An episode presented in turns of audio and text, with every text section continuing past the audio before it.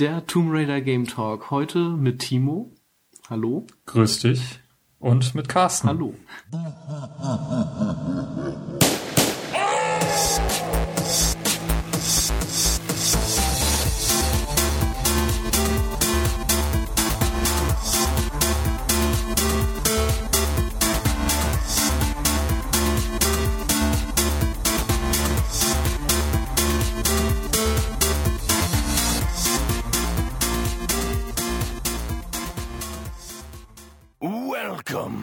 Ja, heute reden wir über Tomb Raider. Warum reden wir heute über Tomb Raider? Tomb Raider ist äh, 2013, Anfang März, glaube ich, rausgekommen. Also ist schon ein Weilchen her. Naja, so ein Monat halt. Ne? Ein Monat, genau.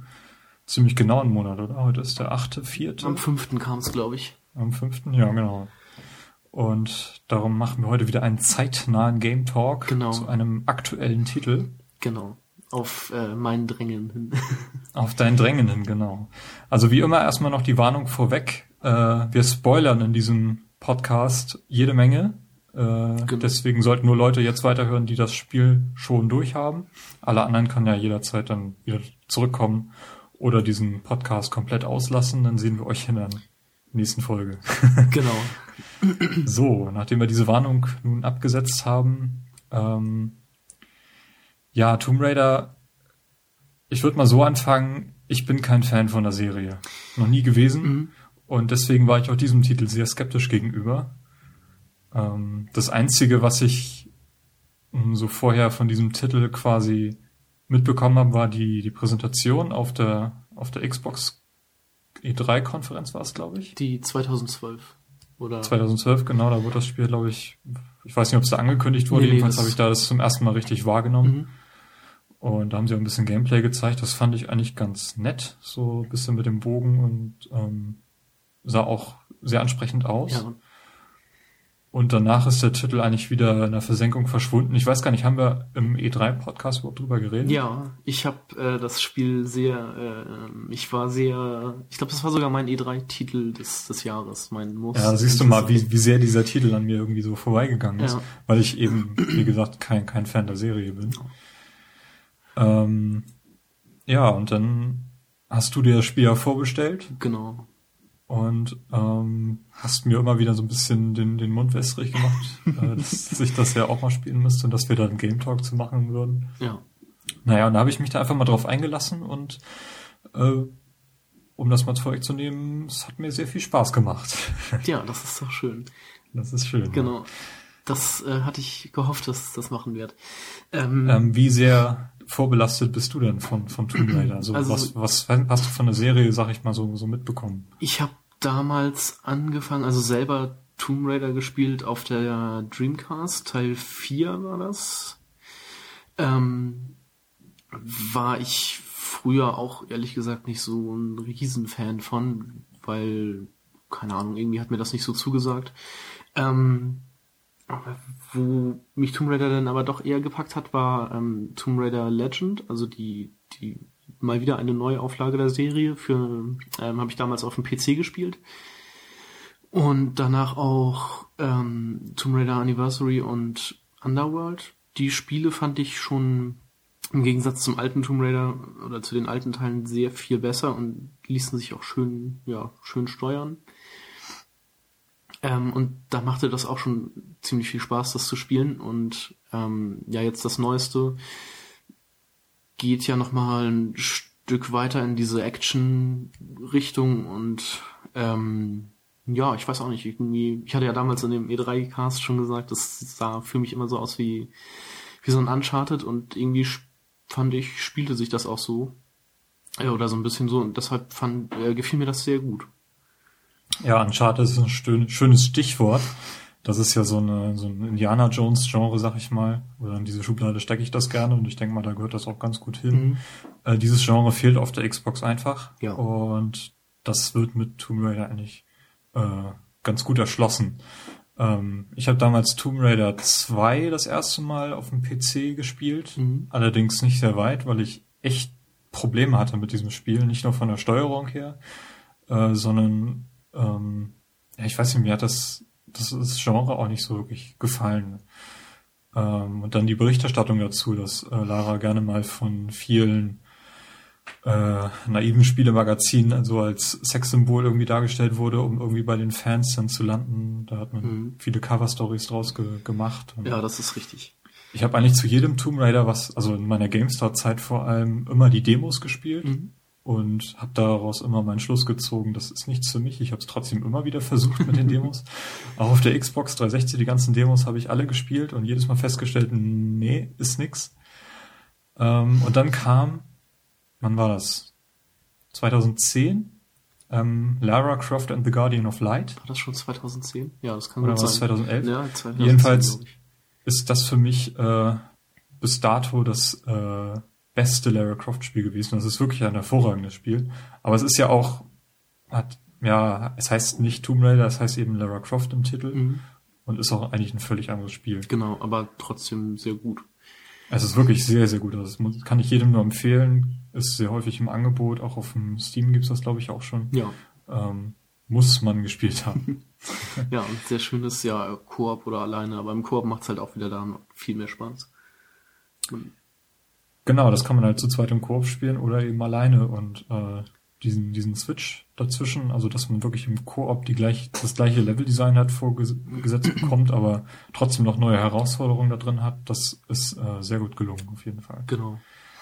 Ja, aber nun reden wir über das neue Tomb Raider, ja. was ja auch einfach nur Tomb Raider heißt, also ein Reboot darstellt. Genau. Was ja auch ganz, ganz gut in Mode ist aktuell ähm, ja, ziemlich gute Reviews abgesahnt. Mhm. Das hat mich dann auch so ein bisschen mehr motiviert, dann das Spiel doch mal anzu anzugehen. Und dann natürlich, was du dann berichtet hast, als du es schon durch hattest. Ich habe es dann von dir ausgeliehen und dir letzte Woche zurückgegeben. Genau. Deswegen weiß ich nicht, wie frisch du jetzt noch im Spiel drin bist. Na, ich habe es halt äh, das letzte Mal gespielt, bevor ich es dir dann gegeben habe. Also es ist auch schon etwas her. Mhm. Ja, ähm, ich habe es auf leicht einfach gespielt. Ja. Eben auch wegen meiner Tomb Raider Vorbelastung, dass ich da irgendwie immer meine Probleme hatte, dachte ich, äh, wenn das Spiel eine Story hat, dann kümmere ich mich um die Story und um, um das Leveldesign und wie das äh, halt optisch da, daherkommt. Mhm. Und habe dann daraufhin entschieden, das auf leicht durchzuspielen. Und ich denke mal, das war für mich auf jeden Fall die richtige Entscheidung. Okay. Wie hast du es gespielt? Ich meine, auf, ja, müsste Mittel gewesen sein. Das ja dann glaube ich, das voreingestellte. Also ich habe am Schwierigkeitsgrad nichts geändert. Okay. Und äh, ja, Spielzeit wird leider nicht mitgetrackt, mhm. ähm, aber ich denke mal, dass ich so ein bisschen mehr als zwölf Stunden äh, damit verbracht habe. Ich habe es noch nicht zu 100 Prozent durch, aber doch ein ganz gutes Stück. Auf jeden Fall zu Ende gebracht. Ja, ich denke mal so 10, äh, 12, 13 Stunden werde ich da auch drin verbracht haben bisher. Mhm. Aber, also ich werde es auf jeden Fall nochmal einlegen. Ja, hat ja auch einen Multiplayer, was ja auch, äh, soweit ich weiß, ein Novum ist neben dem Koop Lara Croft Titel. Ja, genau. Ähm, ja, den habe ich mir aber nicht angesehen. Das äh, werde ich mal vorweg äh, sagen. Da werde ich dich einfach mal ein bisschen fragen, falls du da ein bisschen Zeit verbracht hast. Da können wir ja sonst vielleicht schon drauf eingehen. Dann haben wir das ja, ja schon. Dann haben wir den Multiplayer abgehakt, ja. Genau. Multiplayer. Multiplayer. Kommen wir zum Multiplayer. Ähm, es gibt wohl irgendwie, also ich habe bisher nur einen Spielmodus gespielt. Es gibt drei, meine ich. Ähm, man spielt, glaube ich, immer in, in Vierer-Teams gegeneinander und ich habe bisher nur den Team Deathmatch-Modus gespielt. Ähm, auf den fünf vorgelieferten Karten. Ähm, mhm. Und das läuft halt auch so ab, dass ja man sich gegenseitig sucht und dann natürlich auch tötet und aber auch ähm, auf den Karten Fallen aktivieren kann, wie zum Beispiel so eine äh, diese, wie nennen sich diese Fallen, diese Fußschlaufen, die einen da irgendwie in, in, nach oben ziehen und man den Kopf über von der Decke hängt. Und, oder irgendwelche. Ah, die sind, die sind im, im Hauptspiel recht witzig integriert, mhm. da man dann wirklich über Kopf hängt. Genau, das ist da dann halt auch so. Ja, okay. Und irgendwelche Brandfallen oder sowas gibt's denn da, mit denen man den Gegnern schaden kann. Ähm, das macht auf jeden Fall schon ziemlich viel Spaß. Dann gibt es noch so ein ähm, Modus, wo man irgendwie erst ich, ähm, ja, Erste Hilfe Koffer oder sowas zu einem bestimmten Ziel bringen muss. So, so ähnlich wie so ein Capture the Flag. Also man holt sich diese Koffer und bringt sie dann in eine bestimmte Zone. Ähm, das muss das eine Team natürlich erreichen, das andere Team muss das muss sie daran hindern. Ähm, und den dritten Modus habe ich jetzt leider auch gerade nicht im Kopf, was man da machen muss. Ähm, aber so alles an, in allem macht der Multiplayer eigentlich schon recht viel Spaß auch. Ähm, wie sind die Karten? Sind das äh, äh, Schauplätze aus dem Hauptspiel? Das sind Schauplätze aus, dem Hauptspiel, ja. Und wie groß sind die so? Ähm, für vier gegen vier, sag ich mal, sind sie vielleicht ein klein bisschen zu groß, aber eigentlich äh, hält sich das noch im Rahmen. Also sie sind noch übersichtlich. Man, man läuft sich nicht andauernd über den Weg, aber man, man läuft sich über den Weg. Also das ist nicht und, so, dass man irgendwie lange auf Gegner warten muss. Ja, und wie ist das mit den, mit den Waffen?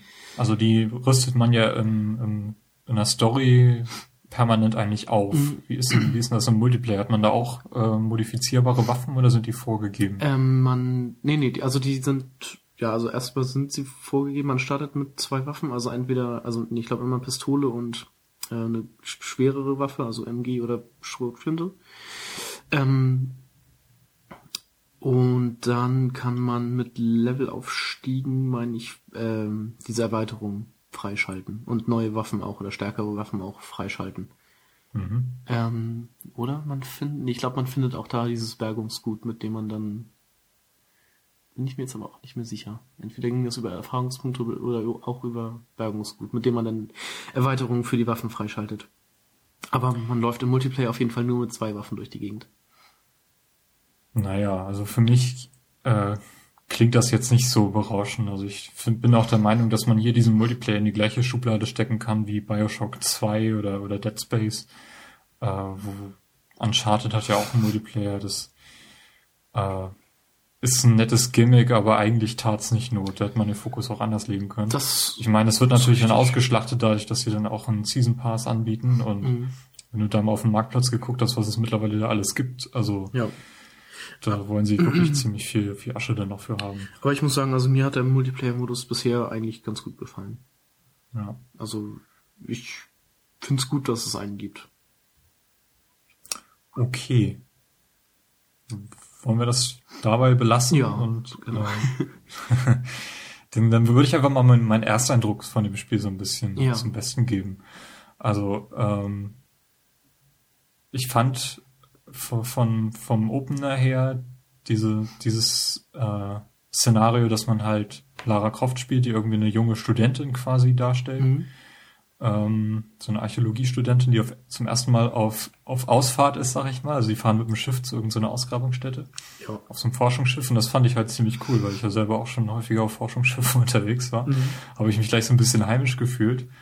Und dann eben dieses, dieses Stranden auf dieser, dieser Insel die mich so ein bisschen an so einen Mix aus äh, Lost und der Insel aus King Kong, also aus dem Peter Jackson King Kong Film erinnert. Beides nicht gesehen. Uh, du hast King Kong nicht gesehen? Nee. Oh Gott. ich habe es bisher auch noch nicht äh, stark bereut, sag ich mal. Oh, der ist gar nicht so schlecht.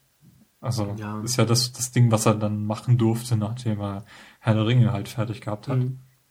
Ja, vielleicht ähm, gucke ich mir den irgendwann nochmal an, aber bisher war die Motivation dazu nicht allzu groß. Ich habe den auf HD DVD. Einer der wenigen Filme. Ja.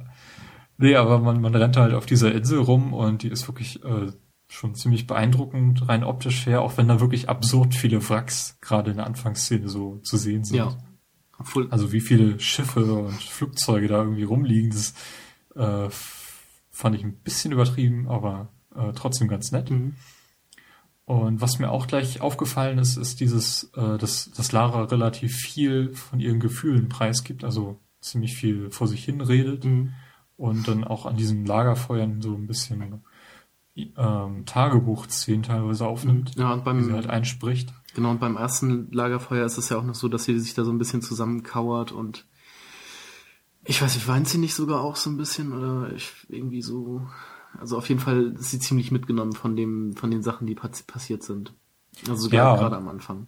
Und, und das gefällt mir halt äh, bei jedem Spiel, wo, wo der Held halt ähm, seine Gefühle darlegt, mhm. obwohl ich ihn spiele, weil ich, ich möchte einfach wissen, wie es ihm geht und was seine Motivationen sind, um jetzt da weiterzukommen. Mhm. Auch wenn das nachher ziemlich ins Unrealistische, also Ja, ziemlich das schnell ins bisschen- Unrealistische Das abzieht. wird Ne? so ein bisschen absurd nachher.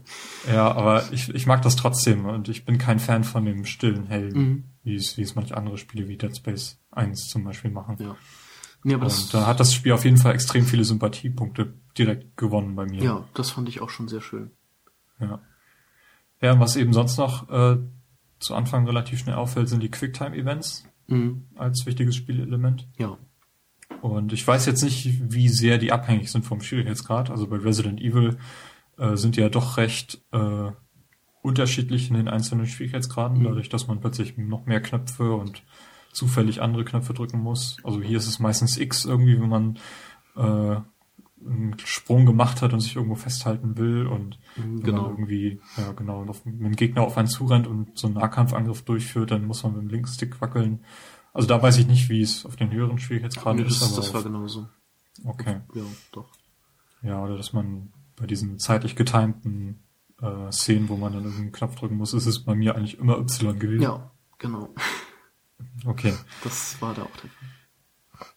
Ja, und was sonst relativ am Anfang noch auffällt, ist, dass man direkt anfängt, alles mögliche Zeug zu sammeln. Ja, genau. Alle möglichen Kisten oder so öffnet, kaputt macht und so und dann überall dieses Bergungsgut mitnimmt.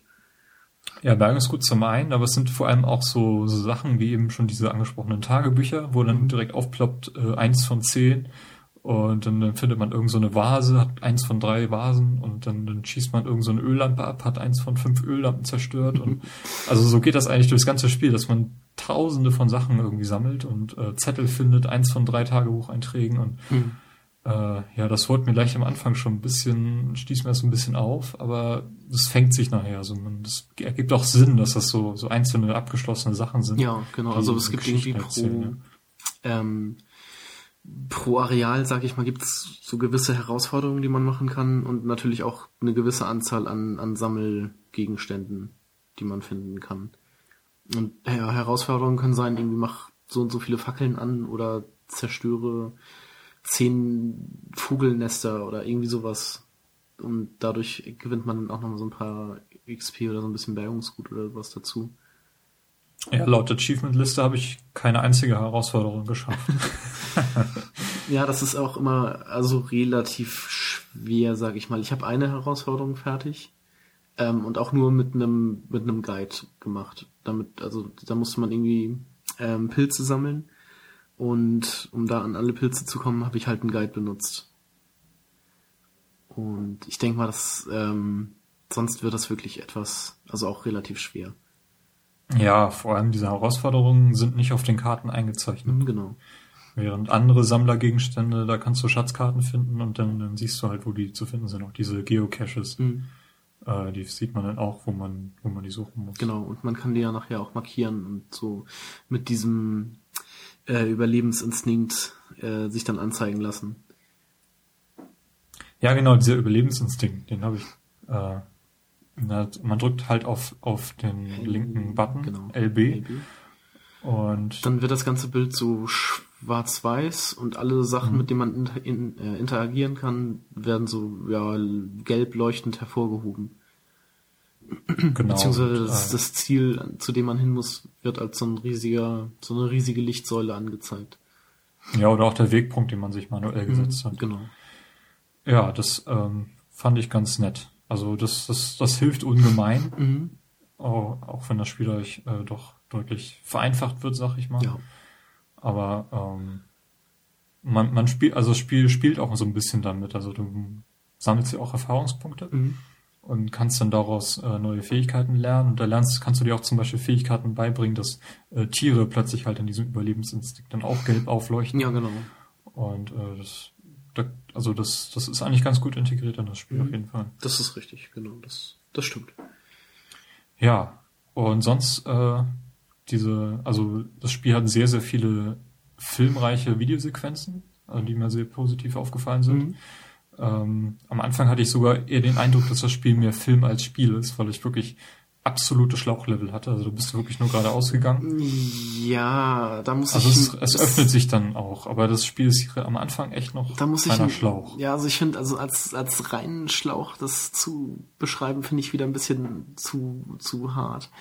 Ähm, also es gibt natürlich auch da ganz am Anfang schon offen, offenere Areale.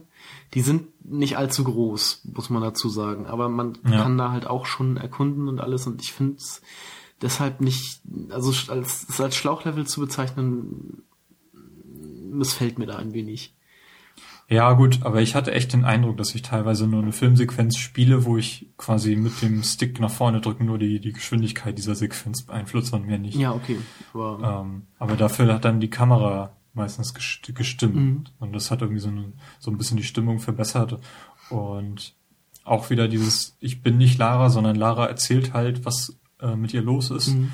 wird halt auch dadurch ein bisschen unterstrichen, dass zum Beispiel äh, Wassertropfen von der Kameralinse so ab, abperlen und das hat so ein bisschen Distanz dann zu Lara gewahrt und das, das fand ich wiederum dann ganz gut. Mhm. Und das, das hat dieses Filmische auch noch ein bisschen quasi so, so ein Doku-Effekt verliehen, sag ich mal. Ja. Ja. Ähm, wollen wir ein bisschen, ein bisschen was zur Story erzählen? Ähm, Oder hast du auch noch, äh, ist dir noch, noch was aufgefallen zum, also, zum Ersteindruck? Ja, so also mein Ersteindruck, da muss ich nochmal zu sagen, ähm, ich finde, das Spiel braucht ja, so zwei, drei Stunden, bis es so richtig in Fahrt kommt, sag ich mal so. Also, ähm, das hat mich am Anfang immer so ein bisschen rausgerissen, weil man, also am Anfang gibt es sehr viele Szenen oder Stellen, wo, wo Lara halt irgendwie gefesselt und gefangen ist. Und diese Szenen haben mich persönlich immer so ein bisschen aus dem Spiel raus, rausgeholt. Ähm, ich sag mal, bis, bis zu der Stelle, an dem man nachher irgendwie als die erste, die erste Schusswaffe, also die Pistole bekommt, ähm, da ging das Spiel für mich erst so richtig los oder hat für mich dann erst richtig, richtig Spaß gemacht.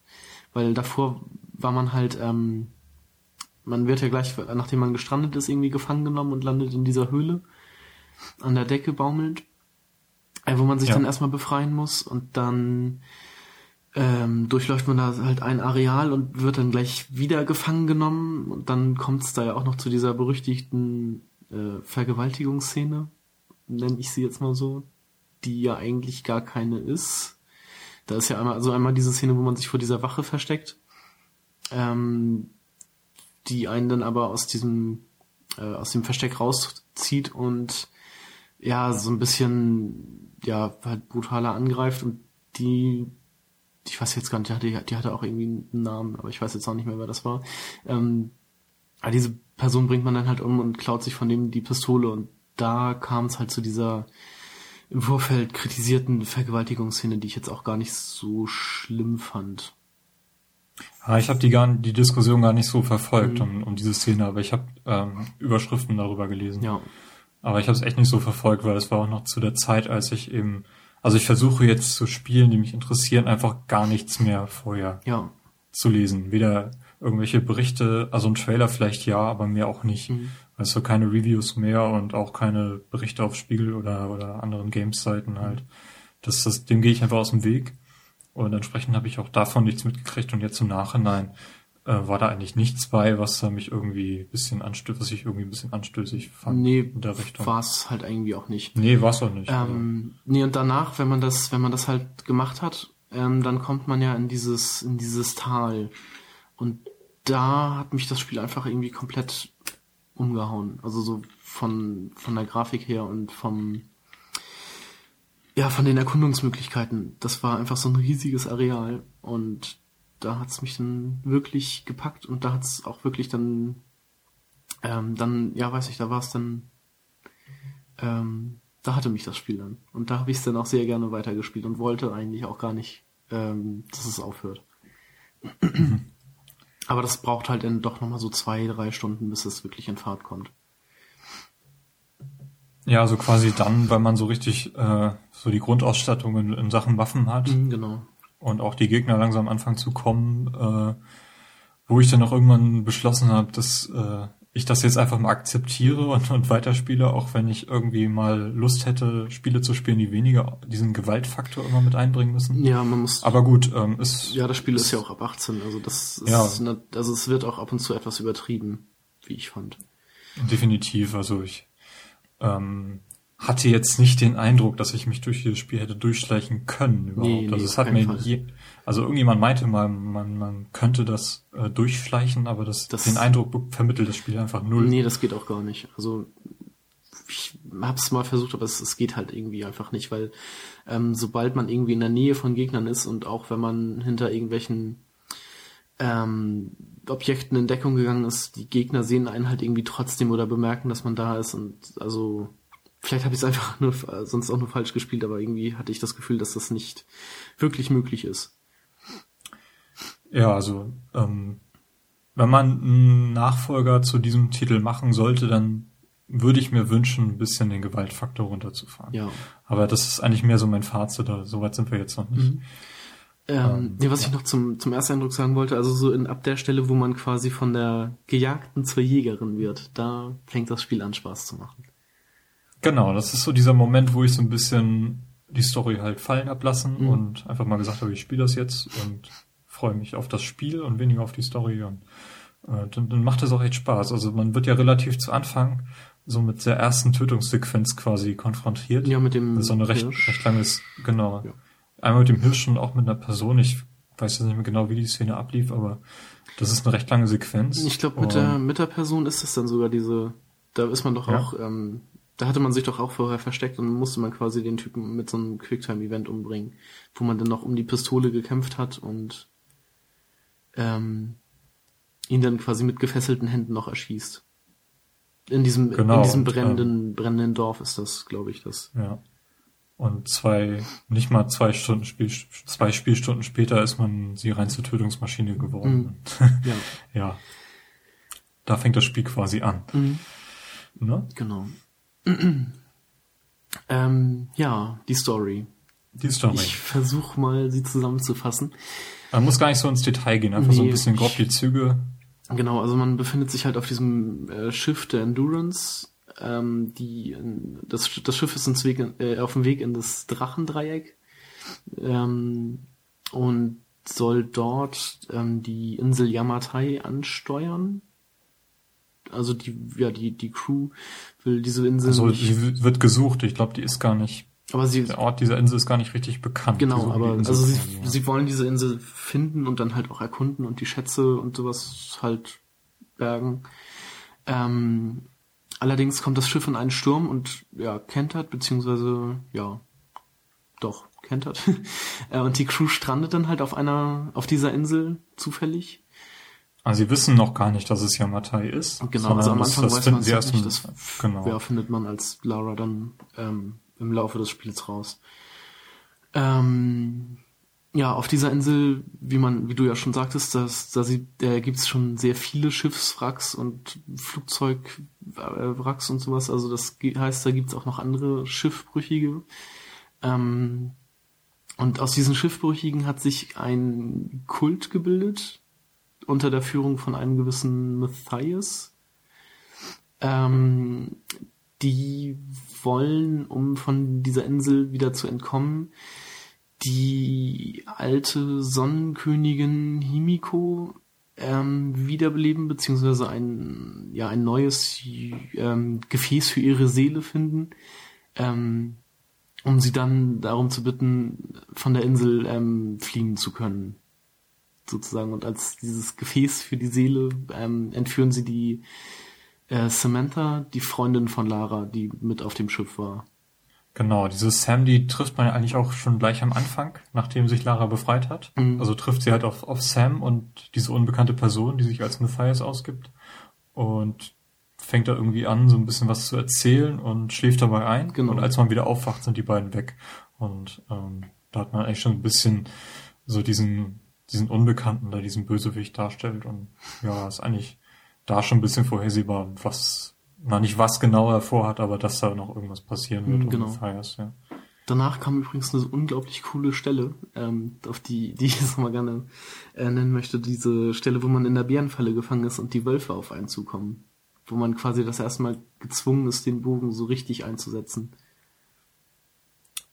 Da, da sitzt man noch auf, auf dem Boden mit dem, mit dem Fuß in der Bärenfalle und dann kommen aus dem Gebüsch bei Nacht und Regen immer diese Wölfe gesprungen. Ja. Und die Szene fand ich da schon ziemlich echt, also ziemlich atmosphärisch und ziemlich cool. Wollte ich nur erwähnt haben. Okay. Genug dazu. Kleine, kleine Randnotiz. Genau. Ja, ähm, genau. Hast du noch sonst was zur Story zu ergänzen oder? Ja, ich, wie gesagt, ich bin irgendwann aus der Story rausgestiegen und habe dann mir durchgelesen, was die, mir die Leute eigentlich da vorgesetzt haben. Ähm, Nee, also ähm, das, das Ziel des Spiels ist es nachher halt, ähm, ja, Sam zu retten und also dafür zu sorgen, dass die Seele dieser Königin Himiko nicht in ihren Körper kommt. Um, ja, um halt Genau. Sam zu retten. Genau. Also es hat einen leicht übersinnlichen Touch. Aber- Was heißt leicht? Es hat einen übersinnlichen Touch, so ab einer, ab einer gewissen, ab einem gewissen Punkt im Spiel. Genau, aber das auch als diese, diese Oni da so auftauchen, äh, merkt man das auch schon. Ja, die Oni Ähm. sind die, ist die alte Palastwache der, der Königin. Und das sind halt inzwischen halt irgendwelche mumifizierten, äh, nennen wir sie mal Zombie-Soldaten. Ja, also ich bin, ich bin immer ein bisschen skeptisch, wenn das in Sachen, wenn, wenn so ein realistisches Szenario plötzlich übersinnlich wird. Deswegen hat mir Lost ab einem gewissen Punkt dann auch schon ein bisschen zuwider Mhm. gewesen, sag ich mal, ohne jetzt Details zu nennen. Oder, aber aber dazu muss man Ähm, sagen, das hatte Tomb Raider ja. ja, schon immer. Also Tomb Raider, da also gab's, Guardian of Light hat das ja auch. Genau, also, also- ich, also ist jetzt nicht unbedingt schlimm. wie schon, also jedes Tomb Raider Spiel hat irgendwas Übernatürliches und deshalb hat es mich in dem Kontext so auch nicht gestört. Das, Mhm. das ist halt einfach so. Wenn man, wenn man Tomb Raider spielt, dann, dann muss man sich damit halt abfinden. Ähm, ja. Ja, äh, das ist so viel zur Story. Ich denke mal, das kann man dabei ste stehen lassen. Genau. Ich hoffe ja sowieso, dass alle Hörer, die jetzt noch da sind, äh, das Spiel ohnehin schon gespielt haben Mhm. und sich ihre eigene Meinung zur Story gebildet haben. Genau. Ähm, wollen wir noch ein paar Charaktere irgendwie? Ähm, Also neben Lara? Ja, Neben Lara ich habe die hier mal aufgelistet, also die, die Charaktere, mit denen Lara unterwegs ist. Da kann man ja vielleicht kurz was zu sagen. Also ich kann dir jetzt mal aufzählen, das wird zum einen der Dr. James Whitman, der die Expedition leitet und auch quasi die Gruppe hintergeht, weil er ähm, ja, er ist ähm, irgendwie pleite und steht kurz vor der Scheidung und jetzt die, die Insel Yamatai und die Schätze, damit, äh, da sieht er halt seine letzte äh, große Chance, mal richtig äh, viel Geld zu machen und das alles irgendwie äh, kommerziell zu vermarkten. Und deshalb schließt er sich mit dem Messias zusammen und äh, hilft denen quasi auch so ein bisschen ähm, Sam zu entführen. Also er, ja, hintergeht die Gruppe dann halt.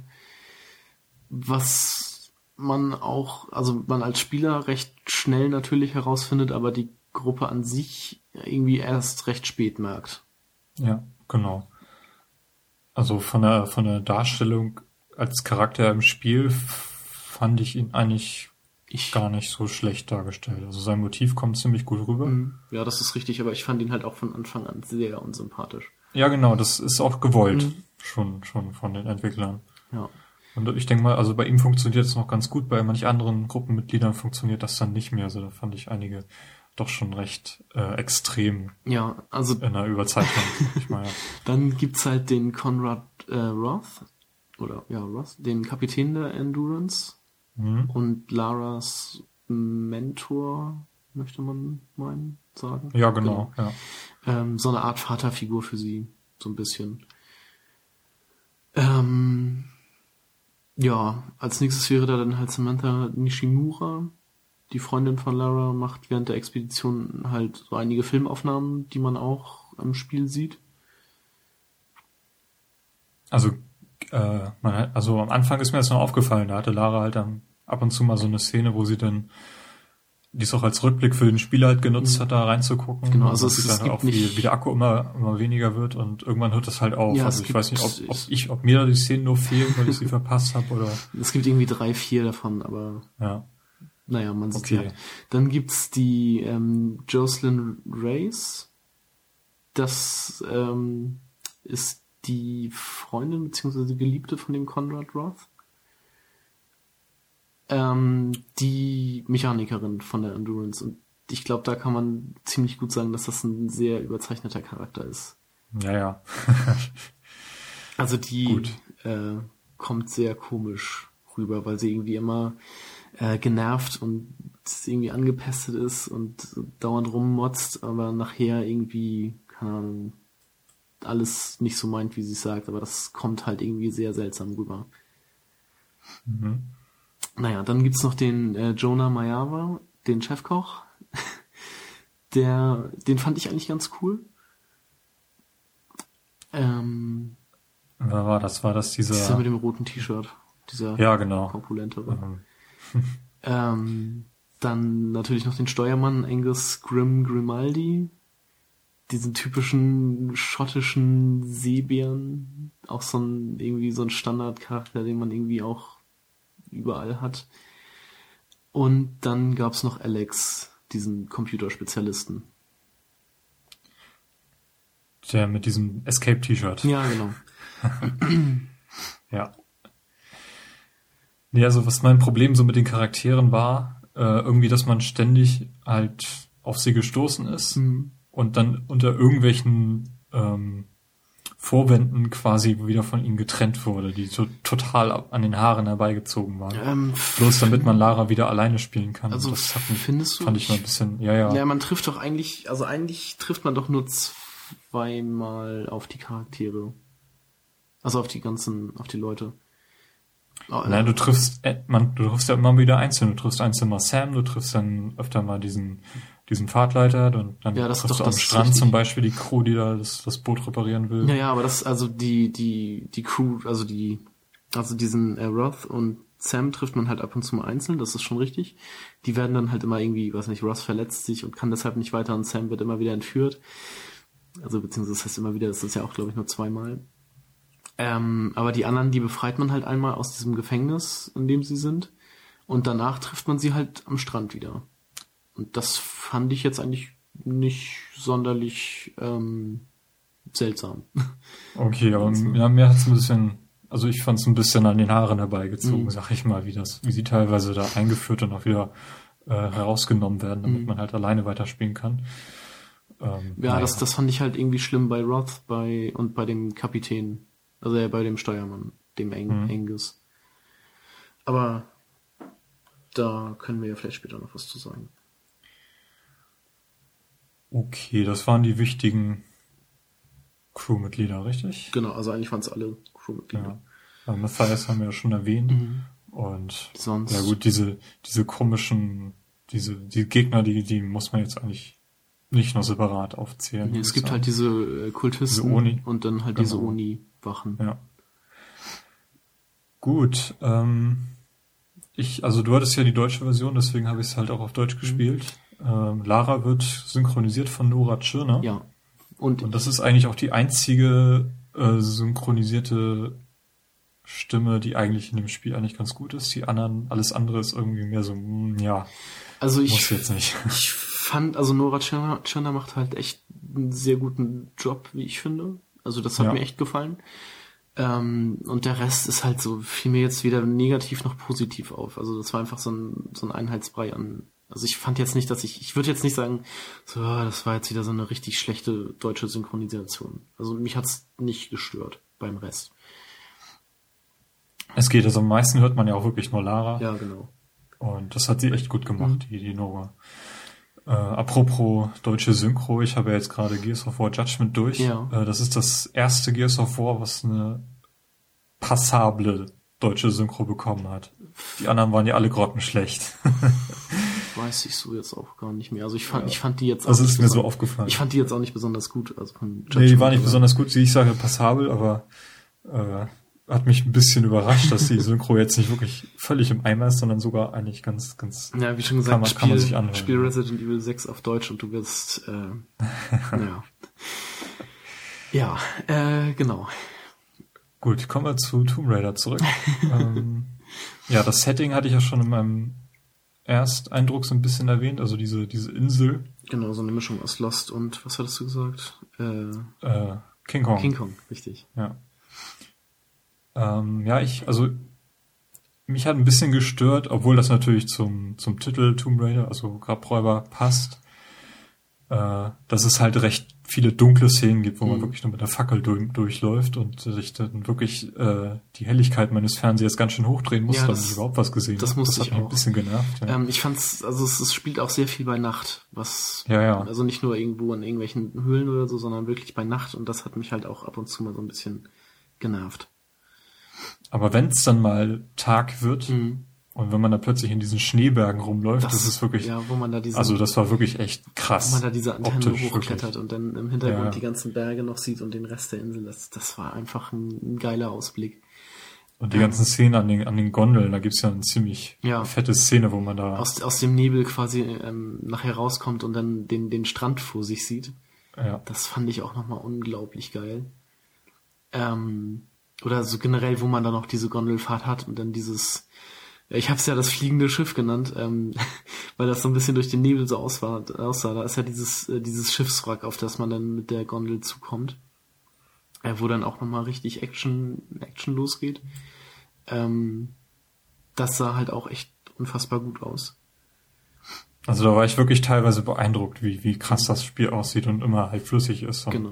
Und dann halt also, ähm, auch so diese, diese Architektur zum Beispiel, da gibt's ja irgendwie diese, dieses, wo man in dieser, in dieser Schlucht ist in dieser windigen Schlucht und da dann ja auch die Häuser und sowas in, in den Berg gebaut sind, quasi oder an den Berg ran. Mhm. Ähm, das war halt auch ein richtig cooler, richtig geil aussehender ähm, äh, Ort, den man da besucht hat. Also das, das macht das Spiel schon echt gut. Ja, und dann wollte ich das Spiel halt, nachdem ich es durch hatte, noch mal ein bisschen paar, paar Sachen einsammeln mhm. und bin dann als erstes an den Strand gegangen, weil ich dachte, ah, da, da siehst du am, am besten, das war irgendwie am Tag und äh, die Sonne schein, schien zum ersten Mal in diesem Jahr. Ja. und da dachte ich, jetzt kann ich sowieso keine Höhlen sehen. Und äh, ja, dann, wenn man es durch hat, ist der Strand nämlich auch im Dunkeln. Aber ich glaube, da gibt's nachher auch so ein ja, äh, Tag-Nacht-Wechsel. Ja, da, also so lange wollte ich jetzt nicht warten, mhm. was auszuprobieren, aber gibt's da sowas tatsächlich? Ich meine ja ich glaube, ich habe nämlich auch schon so ein paar Stellen gehabt, wo ich, wo man am Anfang halt bei Nacht war und die man jetzt auch am Tag, am Tag gesehen hat. Okay. Also wie, ja. wie schon ganz am Anfang, das, wo man den, den ersten Hirsch da erlegt, ähm, das gibt's dann halt auch bei Tag und sowas. Ähm, ja. Nee, aber vom, vom Leveldesign ansonsten ähm, gibt's, also man sieht's immer sofort, wenn jetzt irgendwie eine Szene kommt, wo jetzt ein, wo jetzt ein Gefecht stattfindet. Ja. Dann gibt's halt ganz viele Szenen, wo man sich, wo man Deckung findet und das ist halt wie bei allen anderen Titeln auch, die auf dieses System setzen. Aber es gibt halt auch relativ offene Bereiche. Es gibt einen ziemlich großen Wald, mhm. in dem man halt rumschleichen kann und wo überall auch Seile gespannt sind, an denen man sich entlanghangeln kann. Genau. Ähm, oder man spannt sie halt einfach selbst. Oder man macht sie selbst, genau. Also ist eigentlich recht abwechslungsreich. Mhm. Die, die offenen Bereiche sind auch nicht zu groß. Genau, also. Wirken, wirken aber größer, als sie tatsächlich sind. Mhm. Genau. Ja. Äh, vor allem, also es ist wirklich sehr abwe äh, abwechslungsreich mit diesen ja, Barackenstädten da oder diesem Berggipfel und irgendwie tiefsten Urwald und so. Es ist also, man, man hat immer wieder was Neues, das man ähm, entdecken kann. Jo, ähm, ja, Inszenierung hatten wir, mhm. würde ich sagen. Also gefiel mir vom filmischen Aspekt hier teilweise waren da echt lange Sequenzen, äh, wo ich den Controller einfach weggelegt habe. Der vibrierte nebenbei auch nicht. Also das hat man ja manchmal, dass man so eine Filmsequenz sieht und dann legt man den Controller irgendwie beiseite und dann fängt er an, sich da rumzurödeln. Ja, das, das passierte hier irgendwie nicht. Mhm. Ähm, nee, hat mir ganz gut gefallen. Ja. Ähm, zur Steuerung, die ist mir sehr, sehr positiv aufgefallen. Ja, mir auch. Also gerade äh, wenn man, wenn man so die Steuerung äh, von äh, damaligen Tomb Raidern oder sowas sieht, äh, die war ja relativ unpräzise und alles, aber das, also Springen, Laufen und Klettern, das funktioniert halt echt wunderbar. Also auch gerade das Klettern, das dauert halt auch nicht allzu lange, wenn sie da an, an so einer äh, Wand hängt, sondern man kann sich da recht schnell bewegen.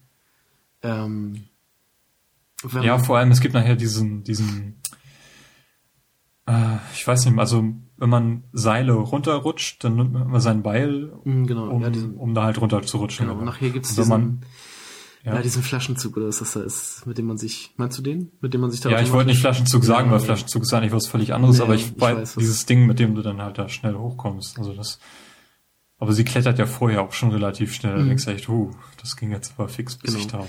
Und wenn man irgendwie äh, in einen Abgrund springt oder so und irgendwas, wo man sich halt festhalten kann, ist in der Nähe, dann streckt sie auch schon die Hand aus und hält sich dann halt auch fest. Ja. Ähm, wenn es so, so ein knapper Sprung ist, dann muss man halt nochmal X drücken, damit es sich sicher festhält, aber sonst klappt das auch sehr schön. Da gibt's halt echt nichts, nichts zu mäkeln dran. Ja, und ähm, was quasi als, äh, als Bonus dazu zählt, sind halt, dass äh, das Leveldesign halt optimiert ist auf, dass, dass du halt flüssig da durchkommst. Mhm. Also wenn du irgendwo hochklettern kannst, dann, dann siehst du, dass da irgendwie so ein bisschen abgekratzte weiße Farbe Ja, ist. also das sieht man dann wirklich alles schon.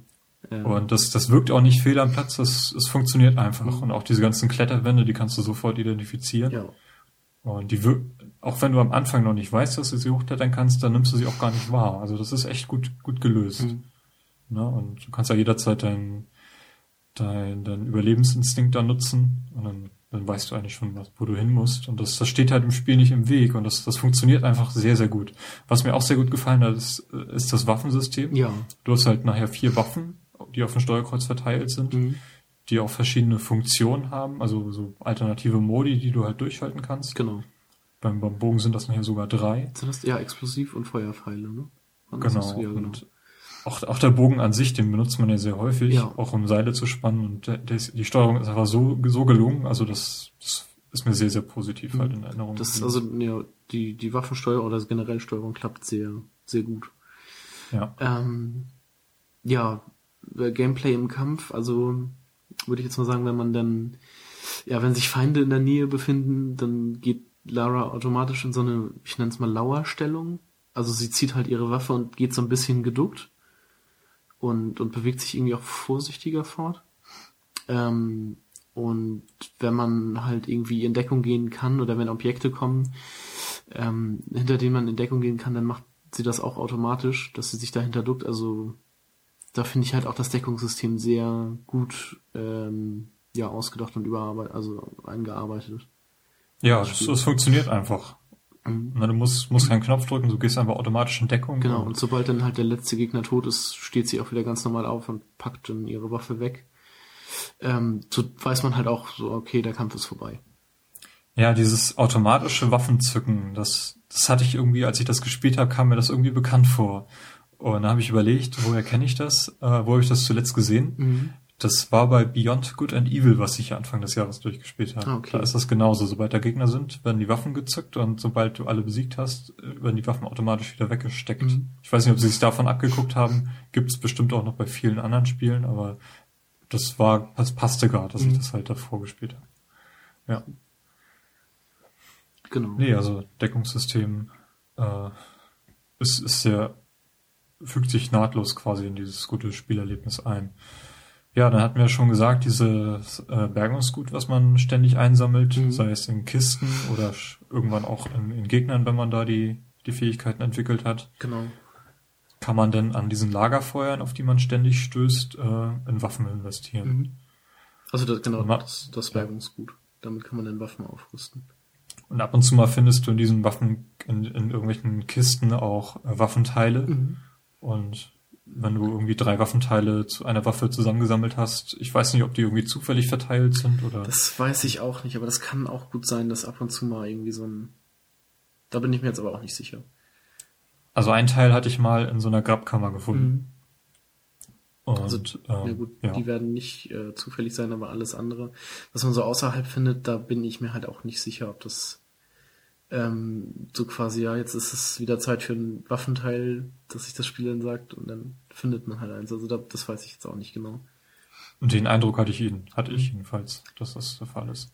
Naja, dann kann man halt dann ähm, im Waffenmenü dann irgendwie seine Waffe verbessern, mehr Magazine für die Pistole, also mehr, mehr Mhm. Platz und schnelleres Nachladen und sowas alles. Genau, und aus, aus der AK-47 wird dann halt irgendwie so ein ähm, Special Operations Gewehr und sowas. Und, Oder aus, aus, aus so einer alten Schrotflinte dann halt auch so eine ähm, moderne Schrotflinte gebastelt und das, also mit diesen Waffenerweiterungen und sonst, ähm, ja, gibt's halt immer nur andere Erweiterungen, wie zum Beispiel ein größeres Magazin oder einen äh, längeren Lauf oder irgendwie einen schnelleren Abzug oder sowas, dass man dann mehr Schaden macht, beziehungsweise äh, mehr Durchschlagskraft hat oder sowas. Also ich habe auch wirklich alle vier Waffen verwendet. Mhm. Also relativ häufig und also ich habe es war irgendwie keine Waffe dabei, die irgendwie fehl am Platz war. Man hatte wirklich alle gebraucht irgendwie. Ich fand das Maschinengewehr ganz am Anfang, also beziehungsweise relativ lange sehr überflüssig. Das habe ich wirklich sehr selten benutzt. Und irgendwann kam halt irgendwie so eine Szene, wo ich dann, wo ich dann angefangen habe, das zu benutzen. Und da dachte ich mir dann plötzlich so, wow, das ist ja doch ganz schön nützlich. ähm, aber das ist halt eine Waffe, die ich habe ich das Spiel durch irgendwie sehr selten benutzt.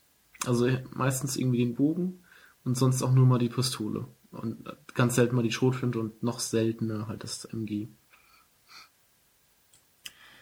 Ja, also ähm, so bei mir dieser Switch zwischen jetzt jetzt fange ich an einfach mich durchzuballern, da, das kam in dieser Waldszene, die ich vorhin angesprochen habe.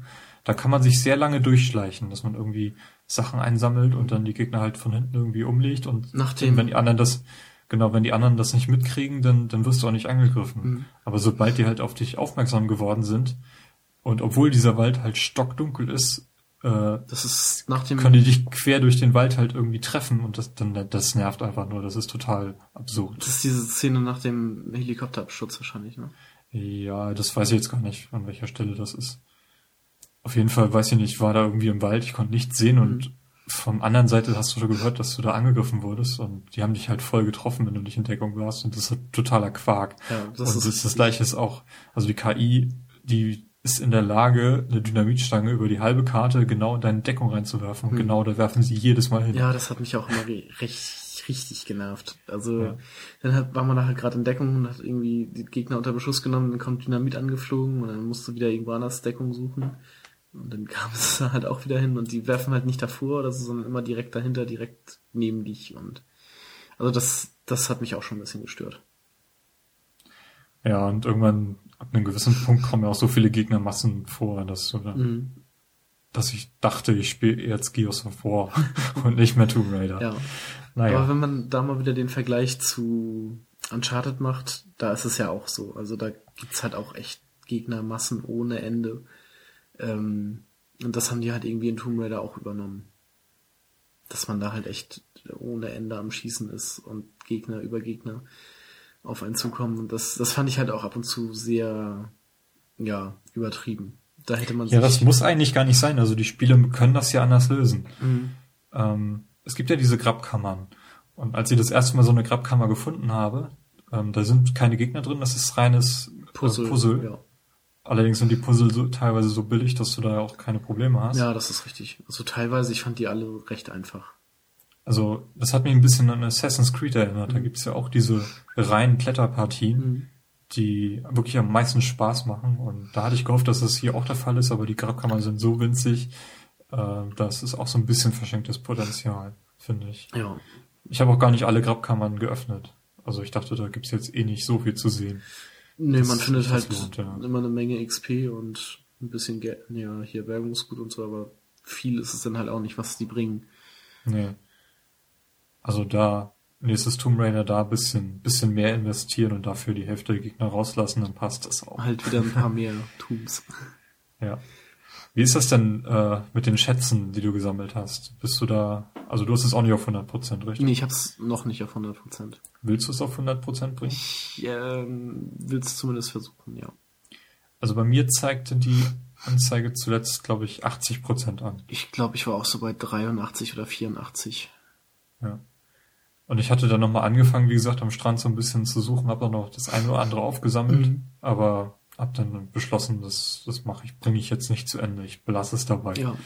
Also ich ja. glaube, ähm, die, die Schätze oder die, das, die ganzen Einsammeldinger, die sind auch gar nicht so schwer. Was nachher ein bisschen blöd wird, sind halt diese, ähm, wie hießen sie? Diese ganzen Aufgaben, die man so machen kann. Herausforderung. Ja, Herausforderung, ja, genau. ja, Auf Deutsch heißen Herausforderung. Die Herausforderung. Das wird halt ja. nachher so ein bisschen schwer.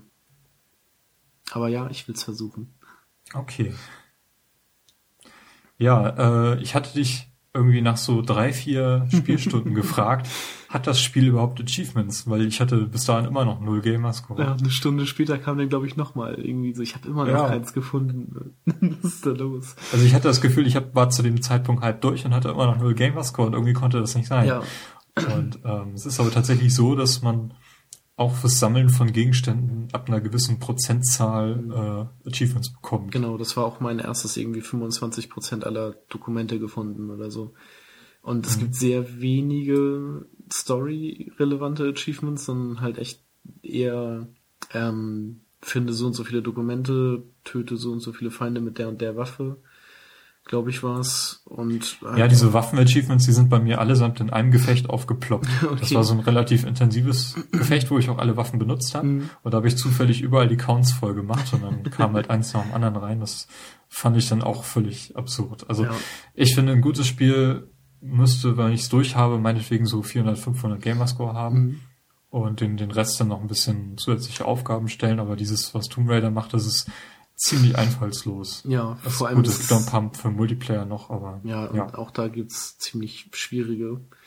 Mhm. Zum Beispiel ähm, alle Charaktere zu bekommen und zum Beispiel den letzten Charakter bei den ähm, auf der ja, Seite der Feinde, ähm, da muss man halt irgendwie Prestige Level 3 haben. Also quasi dreimal auf Level 60 oder zweimal auf Level 60 kommen und dann wieder von vorne anfangen.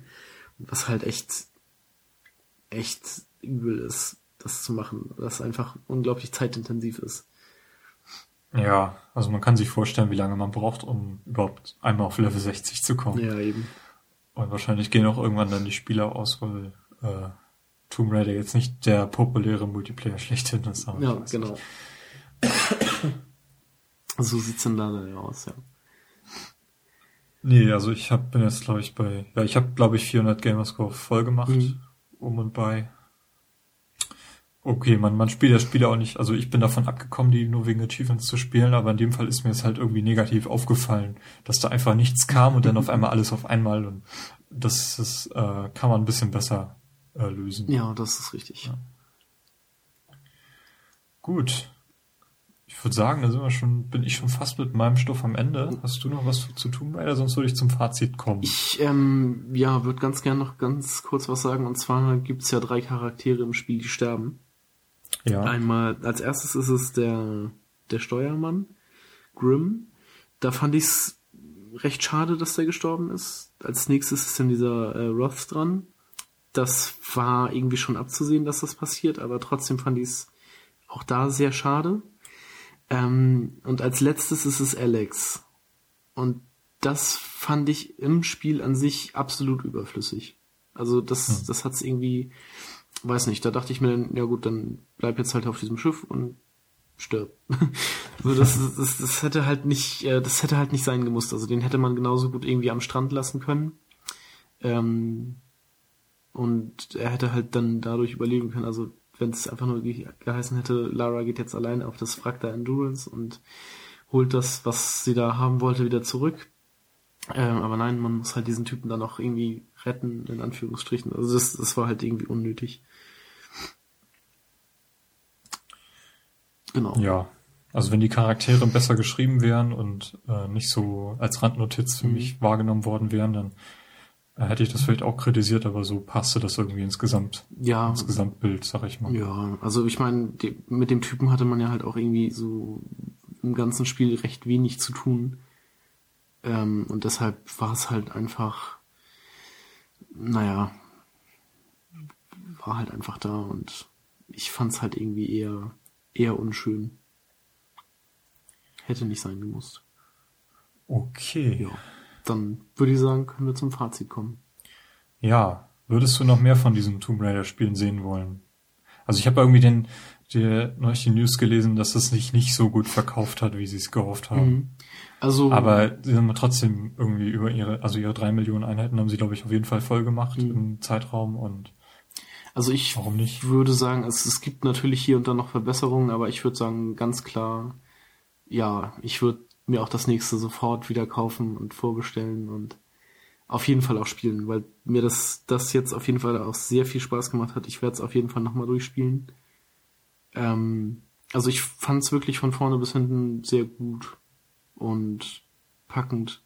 Und ja, mir hat es wirklich sehr gut gefallen. Ähm, bei mir ist es ja schon eine Auszeichnung, dass ich es durch habe. Mhm. Dafür, dass ich alle anderen Tomb Raider Teile, äh, also dass mir die überhaupt nicht zugesagt haben, weil ich einfach keinen Zugang gefunden habe. Und bei dem hier hatte ich halt sofort meine Verbindung eben durchs Forschungsschiff und das Szenario. Und dann wurde es halt einfach auch ein sehr gutes Spiel. Mhm. Und ähm, dadurch hat es auf jeden Fall Sympathiepunkte gewonnen. Das ist jetzt, also ich würde es mir nicht zum Vollpreis kaufen. Auch den Nachfolger nicht. Wenn es irgendwann mal kommt, dann würde ich es mir wieder von dir leihen oder halt irgendwie günstig mal, mal mitnehmen. Ja. Also mehr ist es mir dann noch nicht wert. Das übersinnliche Szenario, äh, ja, gehört halt zu Tomb Raider dazu. Genau. Ist nicht mein, ist nicht mein Ding. Also ich dieses, fand dieses fantastisch mystische, ja. Also ich fand jetzt bei dem Tomb Raider war es ja halt auch in einem, in einem, sag ich mal, kleinen Maße nur. Ich fand, da fand ich es halt okay. Das einzig Übersinnliche war halt irgendwie dieser Endkampf, beziehungsweise diese Oni-Wächter. Ja. So, was man mitbekommen ja. hat. Und das war in, in anderen Tomb Raidern ja noch sehr viel schlimmer. Sag ich mal. So was da an übernatürlichen Sachen auf einen, hat man ja gegen Geister gekämpft und was weiß ich was alles. Und von daher fand ich das hier in dem Spiel auch relativ, ähm, ja, akzeptabel und man kann da gut drüber wegsehen. Ja, und ich würde mir halt wünschen, dass sie, wie gesagt, den Rätselfaktor irgendwie extrem erhöhen ja. und die, die Gegnerzahl einfach mal, äh, lass Gears of War Gears of War sein, aber mhm. das muss nicht sein. Das Spiel wäre auch so gut gewesen. Ja, mit wenn das irgendwie Gegner. halb so viele Gegner wären. Ne? genau. Ja, also als Fazit würde ich sagen, das beste Lara Croft Spiel bleibt Guardian of Light, aber direkt danach kommt schon Tomb Raider. Das ist wirklich ein, ein sehr gutes Spiel und für mich bisher die Überraschung 2013. Mhm. Wobei ich hier sagen muss, Bioshock Infinite habe ich noch nicht gespielt. Ja, äh, ich ja schon. du schon, ja. Nee, also Tomb Raider ist äh, so das perfekte Beispiel eigentlich für ein, für ein optimiertes Spielerlebnis, wo halt dem Spieler möglichst wenig in, also in, in, ins, in den Weg gelegt wird. Also man kommt halt sehr gut durch und hat halt trotzdem seine Herausforderungen und das, das funktioniert einfach. Es, also da haben Leute dran gearbeitet, die wissen, wie Videospiele funktionieren. Ja. Und äh, das merkt man halt an jeder Ecke. Mhm.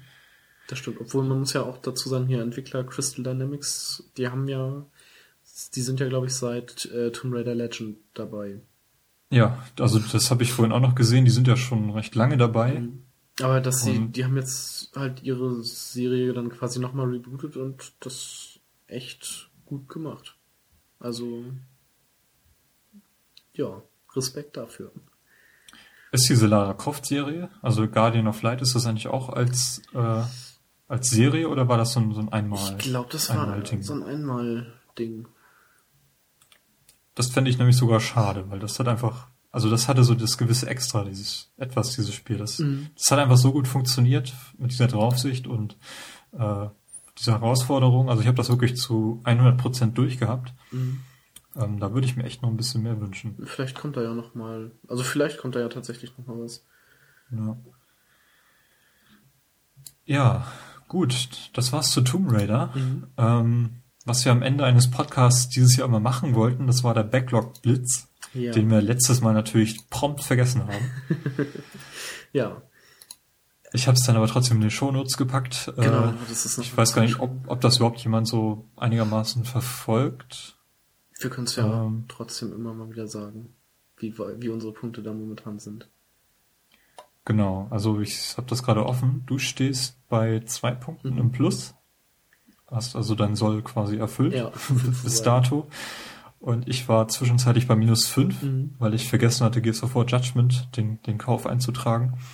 Und hab's jetzt aber durchgespielt. Dadurch bin ich jetzt bei minus drei Punkten. Ja. Ich habe mir letztens mal ausgerechnet, wenn ich alle meine Spiele, die ich hier habe, noch durchspielen sollte, würde ich, glaube ich, auf 24 Punkte kommen. Ups, vielleicht sollte ich das mal machen. Aber ich glaube nicht, dass ich ähm, jemals alles, was hier liegt, noch durchspielen werde. Also nicht dieses Jahr. Nee, also bei mir sind ja dieses Jahr auch schon wieder ein paar ungeplante Käufe, die halt noch ungespielt dann rumstehen, ja. dazugekommen. Ich sag nur Max Payne 3, Witcher 2 und Mark of the Ninja. Mhm was mein neuester Kauf ist. Das ist ja gerade im Angebot diese Woche gewesen. Ich weiß nicht, ob das zu diesem Zeitpunkt schon gelöscht ist. Ich glaube, wenn der Podcast erscheint, sollte es weg sein. Okay, äh, habt ihr die Chance verpasst. nee, aber Mark of the Ninja, da werde ich mich auch nochmal dran setzen. Mhm. Da habe ich mich äh, drauf gefreut. Gut, wenn ihr nachlesen wollt, was dieser Backlog Blitz ist, alle Links dazu findet ihr in den Show Notes, wie gehabt. Und ja, dann würde ich mal sagen, was spielst du so bis zum nächsten Podcast? Na, ich habe ja jetzt gerade Bioshock Infinite durch. Ähm, ich werde mich jetzt erstmal wieder ein bisschen um Tomb Raider kümmern, den, mhm. den Multiplayer und noch ein paar Sachen sammeln und danach ja, mal sehen. Die Tage kommt jetzt auch noch das äh, hier Need for Speed Most Wanted.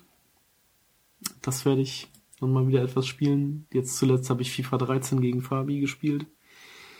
Ähm, ich habe noch genug, was ich um was ich mich kümmern muss. Also da wird mir bestimmt nicht so langweilig werden. Und wie sieht's bei dir aus? Bei mir, also ich habe ja gerade Gears of War Judgment durch. Mhm. Äh, meine Meinung werde ich dann dazu demnächst kundtun. Und ich habe äh, Anno Online für mich entdeckt. Ah, richtig. Da habe ich mich also auch angemeldet. Sehr schön. Dann könnten wir uns ja da befreunden. Dann könnte ich mir deine Insel mal angucken. Ja. also ist gerade ist jetzt äh, seit Ende Februar Open Beta. Das ist mir dann auch mal aufgefallen. Da hatte ich schon Ende letzten Jahres Interesse dran, mhm. bekam aber da keinen Zugang und äh, bin sehr angetan. Ich sag mal so, ich bin auf Anno Entzug, seit ich den Mac habe, kann ich das ja nicht mehr spielen und ich will da auch keine Windows-Partition oder sonst irgendwas versuchen. Und äh, jetzt kann ich endlich wieder Anno spielen, auch wenn es halt nur so ein Free-to-Play einmal am Tag für eine Viertelstunde mehr ist das ja nicht. Mhm. Ja, aber demnächst dazu mehr wenn meine Insel auch ein bisschen größer ist. Und wenn ihr eure Insel äh, auch zeigen wollt, könnt ihr mal in die Kommentare setzen, äh, wie man euch dort findet. Genau. Sowieso, äh, wenn ihr Kommentare zu Tomb Raider habt, äh, wir freuen uns auf Diskussionen dazu äh, auf der Seite playtogether-podcast.de. Mhm. Und äh, den nächsten Game Talk wissen wir noch nicht, zu welchem Spiel wir den machen. Infinite. Vielleicht dauert es auch noch ein halbes Jahr, bis wir da wieder was geeignetes gefunden haben. Oder ich spiele doch, doch noch Bioshock, wer weiß. Äh, aber die nächste reguläre Podcast-Folge kommt bestimmt. Das sei hier versprochen. Ja, genau. In Wälde. Genau. Gut. Dann würde ich sagen, war's das? Genau. Und bis zum nächsten Mal. Ich hoffe, ihr hattet Spaß. Ich hatte Spaß. Mhm. Du hattest Spaß, denke ich mal. Ja. Bis zum nächsten Mal. Bis zum nächsten Mal. Auf Wiedersehen. Auf Wiedersehen. Playtogether ist ein privater Podcast. Sie können uns erreichen unter playtogether-podcast.de oder auf Twitter at pt-podcast. Über Kommentare auf der Website oder Reviews auf iTunes würden wir uns sehr freuen. Vielen Dank und hören Sie auch beim nächsten Mal wieder rein.